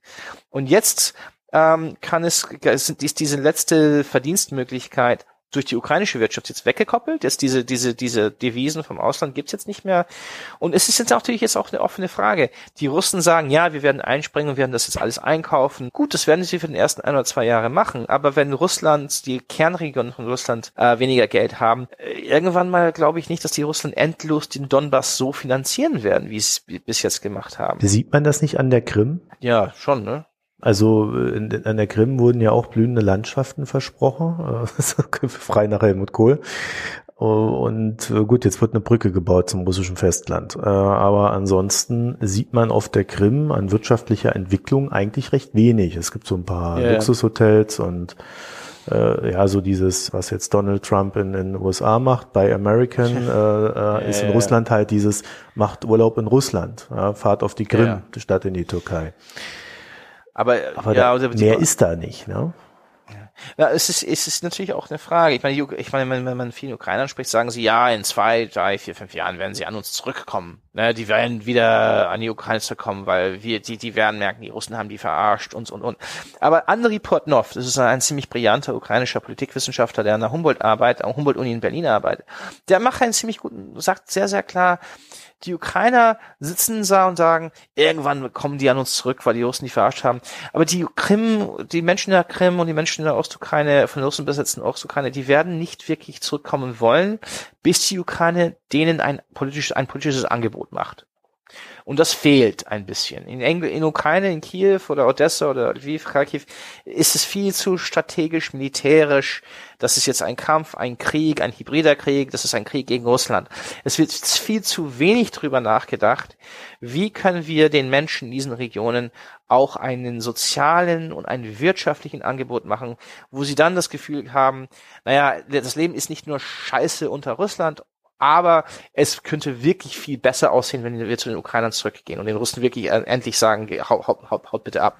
Das ist ja, das ist ja zum Beispiel die BRD mhm. ist zum Beispiel ein gutes Beispiel, ne? Weil die BRD hat in den ersten Jahrzehnten oder so haben sie immer gesagt, ach, die SBZ oder, oder, oder Gänsefüßchen um, um DDR herum. Das, dieses Gebilde gibt es nicht, werden wir ignorieren, werden wir so politisch, militärisch, ökonomisch isolieren.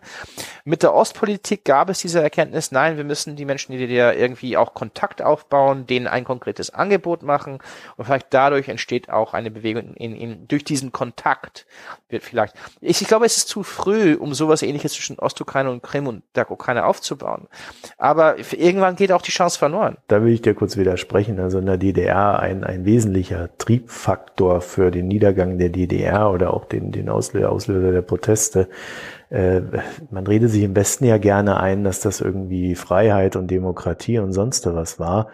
Äh, naja, der Kontakt führte dazu, dass äh, der Ossi gemerkt hat, dass er im Westen sehr gut konsumieren könnte, wenn mm. er dann mhm. im Westen leben würde. Und äh, am Ende war das halt diese Konsumgeilheit, die den ja. Ossi auf die Straße getrieben hat. Und diese Konsumgeilheit würde man ja äh, höchstens generieren können, äh, wenn es der Ukraine wirtschaftlich gut ginge äh, oder wesentlich besser als der Ostukraine, yeah. respektive dann auch der Krim, aber die ist, äh, ich glaube, die können wir eh äh, außen vor lassen. Ja. Und äh, man dann dadurch ein Angebot machen kann, kommt in unsere Arme und äh, es wird euch wieder gut gehen. Also es war in der DDR nicht dieses, äh, nicht dieses Zwischenmenschliche, sondern das führte nur zu einer anderen Sichtweise. Aber das ist zum Beispiel die, die wo, wo ich durchaus sagen würde, ich meine, die Ukraine geht es nicht gut. Ne? Es gibt eine langsame wirtschaftliche Erholungsphase, die jetzt langsam so an, aufhängt. Es geht ein, also es geht das Land nicht so gut wie sagen wir 2007, aber es geht das Land schon besser als 2015. Mhm. Und diese langsame Erholung im Vergleich zu, aber das, es muss ja weitergehen, ne? Und die Reformprozesse müssen weitergehen. Man muss auch realistisch sein, das geht nicht über Nacht. Aber ich glaube, der einzige Weg, in dem diese Wiederintegration äh, auf eine, eine, eine, eine halb äh, stabile Art und Weise durchgeführt werden kann, ist gerade das, was du beschrieben hast, dass über sechs, sieben, acht, neun, zehn Jahre die Ukraine mindestens genug Wohlstand hat. Es wird nicht, nicht, nicht deutschen oder norwegischen Wohlstand, aber genug Wohlstand hat, genug Stabilität hat, eine relativ offene Gesellschaft noch, noch ähm, ähm, äh, aufrechterhält und damit in sechs, sieben, acht Jahren die Ukraine es ein bisschen besser geht, aber die Krim und äh, die Ostukraine oder die besetzten Teile der Ostukraine deutlich schlechter. Ne? Und dann kann man durchaus sagen, die, dann werden die Menschen in, in, in, in, in Donetsk, Luhansk oder, oder, oder Sevastopol nicht sagen, ach, die Ukraine geht super gut, aber die werden sagen, uns geht's richtig schlecht und Ukraine geht's ein bisschen besser. Aber es wird nicht strategisch gedacht in Kiew. Wie machen wir nicht nur, das, das wird wirklich mehr und mehr als rein militärisches Problem betrachtet und nicht als gesellschaftliches Problem, wo man den Menschen da ein Angebot machen muss. Ja, aber das ist ja auch der auch Unterschied zur DDR. Die befinden sich ja direkt in diesem Krieg. Deswegen äh, ja. wird halt militärisch gedacht. Deswegen genau. denke ich, kann man auch sagen, äh, wird dann äh, diese, die, der, der eigene wirtschaftliche Verlust, äh, den man ja auch hat, wenn man äh, da die Verbindungen gen Osten kappt, äh, halt ja. einfach in Kauf genommen, genau. äh, weil es militärisch betrachtet ja durchaus Sinn macht, in einem Krieg dem Gegner nicht noch Geld zu geben. Aber das, das, das Problem liegt darin, dass, na, ich, ich, ich stimme es zu, ich, ich denke, es ist sehr schwer dagegen zu argumentieren. Aber das Problem, das ist was wie, wie Portnow, Minakov sagt das auch, auch, auch die Gesundheitsministerin Suprun hat das durchaus schon gesagt. Ist ja gesagt, gut, wenn wir jetzt kurzfristig diesen, diesen Schritt machen, ist das vielleicht militärisch, macht das kurzfristig etwas Sinn. Aber langfristig, wenn diese ganzen Kontakte gekappt werden, Stück für Stück, dann ist die Möglichkeit einer Re Reintegration diesen Teilen des Landes wirklich äh, sehr schwer vorzustellen. Richtig. Ja, weil, das ist ja. Nordkorea, Südkorea. Genau. Und genau. Äh, ich äh, ehrlich gesagt habe ich dieses Gefühl, aber tatsächlich schon seit einem Jahr. Ich habe vor einem Jahr mhm. habe ich irgendwann mal mir das noch mal äh, ganz in Ruhe alles äh, recht ausführlich angeguckt und mir dann gedacht, naja, ich würde da eine Mauer drum bauen. das, ja. das klingt, äh, klingt jetzt erstmal doof, ne? gerade weil ich ja auch aus der DDR komme und äh, das nicht wirklich eine Lösung war. Aber äh, die, die, dieser, dieser Spalt, der zwischen Ostukraine und Ukraine ist, schon psychologisch wie auch menschlich mittlerweile. Ja, wir reden da nicht nur über die Omas, die äh, da noch vielleicht über die Grenze tappeln dürfen, um sich eine Rente zu holen, aber äh, sondern da, da geht's um Blut und Boden. Ja. Mal so einen historisch es ist aber, aufgeladenen Begriff es, es, es ist, Es ist ein Spalt, das durch die Ostukraine geht. Ne? Mhm. Das, das ist, das ist wirklich das, das, die, die, die oft die, die, die brutalste Feindschaft ist oft zwischen Dörfern. Oder oft zwischen unterschiedlichen Stadt, Stadtteilen, ähm, wo zum Beispiel, wenn man, es ist auch durchaus, es ist keine ethnische Säuberung passiert haben, da war die russische und ukrainische Bevölkerungsteil dieses Land, Teil des Landes zu durcheinander gemischt. Es war eine ideologische Säuberung. Die Pro-Ukrainer sind alle in den Teilen der Ostukraine geflüchtet, die ukrainisch geblieben sind und die Pro-Russen oder Separatisten sind all in den Teilen geflüchtet, die von den Russen kontrolliert oder Separatisten kontrolliert worden sind. Und das heißt, ja, das ist, das ist, das ist sehr schwer. Aber es gibt auch viele, viele Zivilis Zivilisten innerhalb von Luhansk und Donetsk, die einfach da geblieben sind, weil sie keine andere Option hat. Die Mittelschicht, die Elite, die Mittelschicht, die gebildeten Menschen sind zum größten Teil aus Donetsk und Luhansk geflüchtet, weil sie Optionen hatten. Ne? Ja. Oder jeder, der Familienmitglied hatte in Russland oder Ukraine, ist raus. Die Leute, die da geblieben sind, sind entweder die wirklich, die wirklich an diesem Projekt glauben, die daran, an diesem Projekt als Milizenführer, Bandenführer, als, als diese quasi Elite äh, daran ein finanzielles Anteil haben und die Ärmsten der Ärmsten. Mhm. Ja?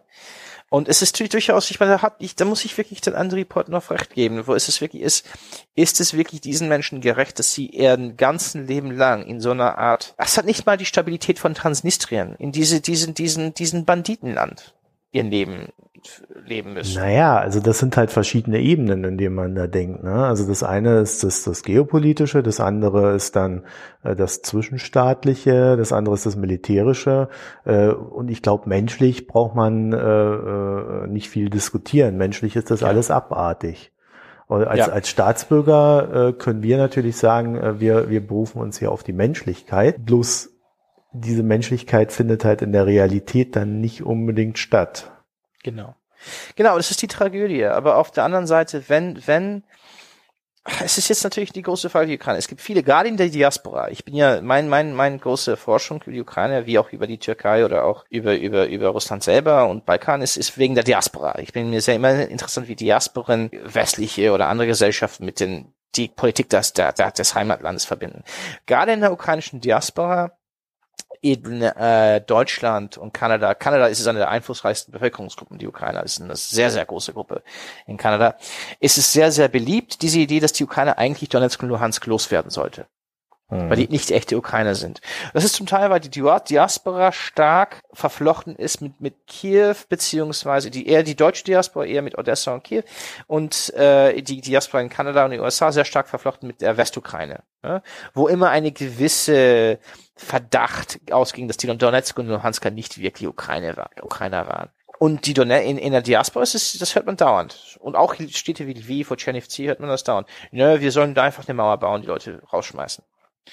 Äh, und das ist nur ein reines Verteidigungskrieg.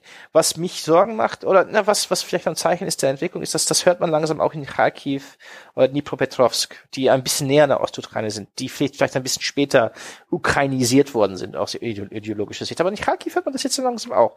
Diese Leute in Donetsk und Luhansk, die haben uns verraten, jetzt müssen sie raus. Ne? Und ähm, das ist natürlich interessant, weil es ist natürlich völkerrechtlich problematisch, weil der, der die EU und die USA haben ihre gesamte geopolitische Politik auf dem Völkerrecht aufgebaut, die, Idee, dass das eventuell irgendwann mal auf zur Ukraine zurück muss. Was ist, was tun, tun die Deutschen und die Amerikaner in der Situation, wo die sagen, dieses, dieses, wir wollen den Völkerrecht auch recht erhalten, in diese Territorien zur Ukraine zu gehen und ein Großteil der ukrainischen Bevölkerung sagt, nö, das wollen wir nicht zurückhaben. Naja, ich finde ja die Gegenseite viel interessanter in dem Fall, weil ich glaube, äh, Russland würde sie nicht haben wollen. Ja. also ich glaube, sie, sie führen da ganz gerne ihr, ihr, ihren kleinen Krieg äh, und haben da auch vielleicht eine gewisse Freude dran, gegen die, die Faschisten in der Ukraine zu kämpfen, äh, in Anführungszeichen. Äh, aber ähm, ich glaube nicht, dass Russland diese Gebiete annektieren möchte. Das ist, das ist, obwohl ich, ähm, es gibt dieses ein, ein, aus Diaspora ein Historiker und Politikwissenschaftler, Alexander Motil. Ich, ich, bei vielem, was der Motil sagt, habe ich finde ich problematisch. Aber Einspruch, glaube ich, da hat er richtig. Er hat gesagt, in diesem Krieg ist der Staat, der den Donbass behält, der Verlierer. Ne? Ja gut, da Weil sind wir uns alle einig, ja. Ja, weil, weil, weil, wenn die Russen den behalten, es sieht so aus, als die Russen es behalten. Und die Ukrainer, und wie gesagt, die Turchinov hat jetzt wirklich, ich glaube, diese Protestblockade kam zum Teil von seiner Initiative her, obwohl es spontan war, Gänsefüßchen. Die haben jetzt ganz gesagt, okay, das Turchinovs ganze ähm, Strategie ist auch zu nutzen, okay, wenn ihr das haben wollt, zahlt dafür. Ihr übernimmt die Kosten. Das, das habt ihr ruiniert, könnt ihr übernehmen. Wir sitzen da, haben unseren Verteidigungsring und werden für die nächste Möglichkeit warten, bis wir euch es wirklich heimzahlen können. Aber bis es zu diesem Punkt kommt, müsst ihr dafür zahlen. Ähm, wie gesagt, Turchinov ist ein Mann, der wirklich, er muss beobachtet werden. Ähm, Aber ist das nicht interessant, als, als die, die ganze Geschichte aufgeploppt ist, war die Diskussion noch, dass Russland versuchen wird, die ganzen Kosten für den Wiederaufbau äh, auf die Europäer und die Amis abzuladen. Das, das werden die Ukrainer und die Russen beide machen. Wenn die Ukrainer das, sagen wir, gibt es, sagen wir, nehmen wir so ein, ein Szenario. Nicht, nicht, nicht wahrscheinlich, aber es könnte irgendwann mal passieren. Russland hat riesen Schwierigkeiten, es geht wirklich alles schief in Moskau und die sagen, über Nacht wollen wir nicht mehr. Plötzlich äh, macht das deutsche, russische Fernsehen, zeigt keine Bilder aus Donetsk und Luhansk mehr, das gab's nie, es wird geleugnet, russische politische Politiker antworten keine Fragen darüber und die ziehen über Nacht ihre Ressourcen raus. Und die Ukrainer kriegen jetzt einen Schuss. Die Ukrainer werden das genau dasselbe machen. Die werden zu Deutschland sagen, zu Deutschland gehen und sagen, das ist von den Russen ruiniert worden, ihr wollt, dass wir das Zeug haben, gut, dann müsst ihr das bezahlen. Deutschland wird irgendwann, irgendwann mal auch, ich, wenn es zu ein, ein, ein, ein, ein, ein Endszenario kommt, werden die Deutschen irgendwann mal zahlen müssen. Für die Deutschen ist es wahrscheinlich auch gut, dass das, dass, dass die, das Status dieser Gebiete immer im Unklaren bleibt, weil wenn dann sich das klärt und wenn es irgendwann mal doch zu einer Reintegration dieser äh, Region gibt in, in Ukraine, müssen die Deutschen eventuell sehr viel Geld dafür au- au- ausgeben. Das ist jetzt Fazit dieses Podcasts schon fast so geil, ne? Niemand hat ein Interesse daran, dass dieser Konflikt gelöst wird. Ja, abgesehen von den armen Menschen, die armen Menschen, die Ärmsten der Armen, die nicht raus konnten. Ich meine nicht jetzt nicht die, die Milizenleute oder nee, die nee, Leute, du meinst die, die, die, Menschen, die dann glauben. die dort leben, die Ich, ich meine die, Zivilisten. die, A- die, die Ärmste der Arbeiterklasse, die gebildete Arbeiterklasse, die, die ausgebildete Arbeiterklasse, die sind alle nach Kiew und Odessa und zu den Fabriken nach Dima- Dnipro- Petrovsk. Die Großteil der Bourgeoisie ist jetzt in Kiew, Lviv oder Berlin oder, oder, oder, oder Winnipeg und Montreal. Ne? Und, und, und ein Großteil der ideologisch getretenen pro-ukrainischen Bevölkerung ist zu Verwandten rüber auf der, von der Ukraine kontrollierten Seite. Aber du hast einen Grundsatz von Leuten, die keine Option hatten. Und die, das ist, das ist eine Tragödie. Wir können das geopolitisch betrachten, wirtschaftlich und so weiter. Aber das ist eine verdammte Tragödie, was zu diesen Menschen passiert. Ja, und, zu dieser Tragödie Ja. gehört auch, und das sollten wir auch noch erwähnen, äh, die ganzen Flüchtlinge, die nach Russland damals gewandert sind. Ja, ich meine, es waren doch auch über eine Million aus dieser Ja. Region. Äh, Die wurden ja auch mehr oder weniger freundlich wieder hinaus komplementiert. Die würden zum Teil, ich meine, man hat, man hat eine Zirkel, äh, ein Zirkel, es sind 1,2 Millionen sind in der Ukraine geflüchtet. Das Mhm. waren entweder die, die Menschen wegen Arbeit oder die Menschen, die ideologisch raus mussten. Ich glaube, 800, 900.000 sind nach Russland gegangen. Mhm. Großteil davon werden nie wieder zur Ukraine zurückkehren. Die haben jetzt ein Leben aufgebaut. In Russland, das ist auch rational. Wenn du, wenn du ein Problem hast mit der Ukraine, aber nicht in diesem Kriegsgebiet bleiben wirst, na gut, es ist rational, nach Russland zu gehen, da Arbeit zu suchen. Ja, da haben die Russen aber auch Maßnahmen getroffen gehabt, dass die Leute wieder zurückgehen oder abhauen. Die waren nicht willkommen. Also außer die, die vielleicht irgendwie Geld hatten. Also das, da, da mag es noch Unterschiede geben. Vielen, vielen war nicht willkommen. Aber da muss man auch sagen, es, es gibt auch ein anderes Russland. Da muss man viele, viele russische Städte, Städte wie Kasan, das ist Tatarstan, das ist natürlich was anderes, aber Kasan oder Ufa oder Novosibirsk, da hat die, die, die, die, die Zentralregierung wollte die Leute wieder loswerden. Aber da muss man auch sagen, auf lokaler Ebene, viele lokal, russische Lo- Lokalpolitiker oder Menschen, es gibt auch noch eine Zivilgesellschaft in Russland, die, die, die unter Druck steht, haben diese Menschen, die in Russland geflüchtet sind, haben sie die aufgenommen. Das, das muss man denen auch zugute geben. Ne?